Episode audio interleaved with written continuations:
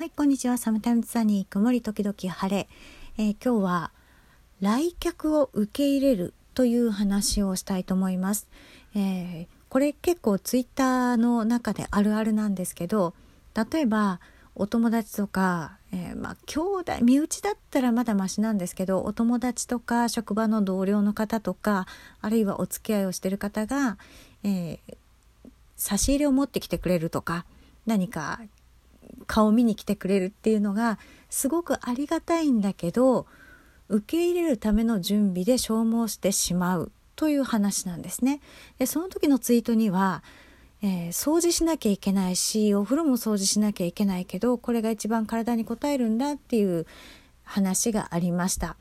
で私は全然あのそういうことしたことがないんですね。でもとにかく、えー、人に来てもらう時っっていうのは極限の時なんですよね。例えば、えー、そうですね何日か寝込んでいるとかあるいは、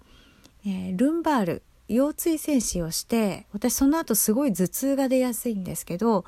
えー、頭を起こすとガンガンガンって頭が痛いので、えー、うつ伏せになってる横になってるしかしこれでは食べ物が手に入らぬという時ですね弁当を買って持ってきてほしいみたいな時ぐらいしか SOS を出さないですね。でその時に私の身内、まあ、妹とかあるいはその病院の友達とかなんかはあのとにかく持ってくるだけっていうことをしてくれたんですよ。でまあ、ルンバールの後とかは鍵を持ってる妹とかしか来てもらえないんですけど、まあ、調子が悪くて何日か寝込んでるとかだと例えば、うん、職場の同僚が同僚とか元同僚ですねとかが、えーと、漫画と食べ物と、コンビニ袋に入れてピンポンって持ってきてくれて「はいこれ」って言って「買えるな」って言ってもう秒で買えるみたいな。なのでそのお客様として招くってわけじゃないのであの本当に必要なものを受け取ったら帰っていただくっていうふうに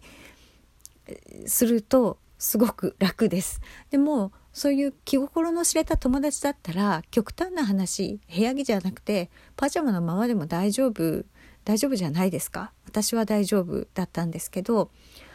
本当にドアの、えー、隙間を30センチぐらい開けてほな何かあったらまた電話しなみたいな感じで帰ってくれるので、えー、まあそんな風に、え